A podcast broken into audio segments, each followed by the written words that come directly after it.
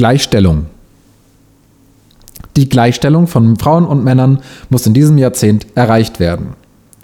Wir werden die ressortübergreifende Gleichstellungsstrategie des Bundes weiterentwickeln, unter anderem mit einem Gleichstellungscheck künftiger Gesetze und Maßnahmen.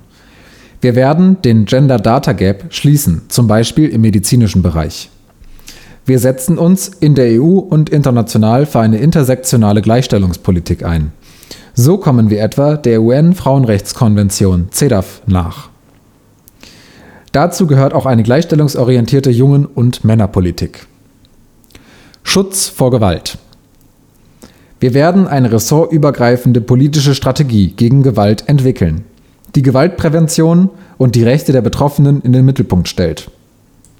Die Istanbul-Konvention setzen wir auch im digitalen und mit einer staatlichen Koordinierungsstelle vorbehaltlos und wirksam um. Wir werden das Recht auf Schutz vor Gewalt für jede Frau und ihre Kinder absichern und einen bundeseinheitlichen Rechtsrahmen für eine verlässliche Finanzierung von Frauenhäusern sicherstellen. Wir bauen das Hilfesystem entsprechend bedarfsgerecht aus. Der Bund beteiligt sich an der Regelfinanzierung. Dies gilt auch für bedarfsgerechte Unterstützung und Zufluchtsräume für männliche Opfer von Partnerschaftsgewalt. Wir berücksichtigen die Bedarfe vulnerabler Gruppen wie Frauen mit Behinderung oder geflüchteter Frauen sowie queerer Menschen. Präventive Täterarbeit bauen wir aus. Wir wollen ein starkes Bündnis gegen Sexismus. Die gerichtsverwertbare vertrauliche Beweissicherung setzen wir flächendeckend wohnortnah um. Wir bekämpfen den Menschenhandel zum Zweck der sexuellen Ausbeutung mit einem nationalen Aktionsplan und einer unabhängigen Monitoringstelle zur Umsetzung der Europaratskonvention. Die ILO-Konvention Nummer 190 über die Beseitigung von Gewalt und Belästigung in der Arbeitswelt ratifizieren wir. Ökonomische Gleichstellung um Erfolge und Handlungsbedarfe sichtbarer zu machen, erweitern wir die Grundlage der Berichterstattung der jährlichen Informationen der Bundesregierung über die Entwicklung des Frauen- und Männeranteils an Führungsebenen und in Gremien der Privatwirtschaft und des öffentlichen Dienstes und schärfen bei Bedarf gesetzlich nach. Wir wollen die Lohnlücke zwischen Frauen und Männern schließen. Deshalb werden wir das Entgelttransparenzgesetz weiterentwickeln und die Durchsetzung stärken, indem wir Arbeitnehmerinnen und Arbeitnehmern ermöglichen, ihre individuellen Rechte durch Verbände im Wege der Prozessstandschaft geltend machen zu lassen. Wir wollen die Vereinbarkeit von Familie und Beruf stärken. Damit die Brückenteilzeit künftig von mehr Beschäftigten in Anspruch genommen werden kann, werden wir die sogenannte Überforderungsklausel entsprechend überarbeiten und gleichzeitig für die Unternehmen übersichtlicher gestalten.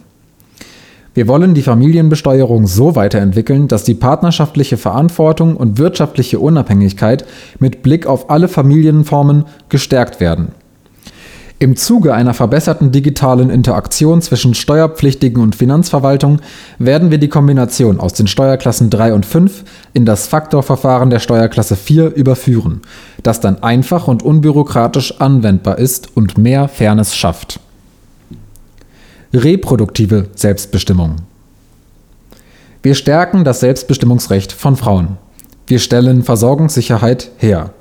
Schwangerschaftsabbrüche sollen Teil der ärztlichen Aus- und Weiterbildung sein.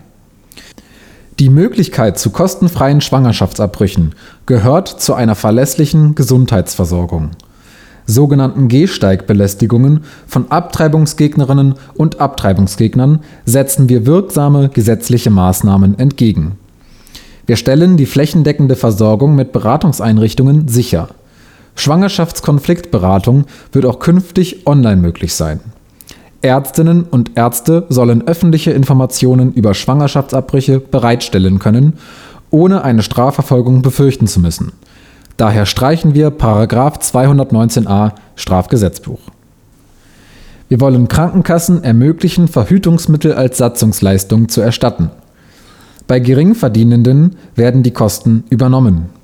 Wir wollen die Forschungsförderung für Verhütungsmittel für alle Geschlechter anheben. Wir wollen ungewollt Kinderlose besser unterstützen. Künstliche Befruchtung wird diskriminierungsfrei auch bei heterologer Insemination unabhängig von medizinischer Indikation, Familienstand und sexueller Identität förderfähig sein. Die Beschränkungen für Alter und Behandlungszyklen werden wir überprüfen. Der Bund übernimmt 25 Prozent der Kosten, unabhängig von einer Landesbeteiligung. Sodann planen wir, zu einer vollständigen Übernahme der Kosten zurückzukehren. Die Kosten der Präimplantationsdiagnostik werden übernommen. Wir stellen klar, dass Embryonenspenden im Vorkernstadium legal sind und lassen den elektiven Single-Embryo-Transfer zu. Wir setzen eine Kommission zur reproduktiven Selbstbestimmung und Fortpflanzungsmedizin ein, die Regulierungen für den Schwangerschaftsabbruch außerhalb des Strafgesetzbuches sowie Möglichkeiten zur Legalisierung der Eizellspende und der altruistischen Leihmutterschaft prüfen wird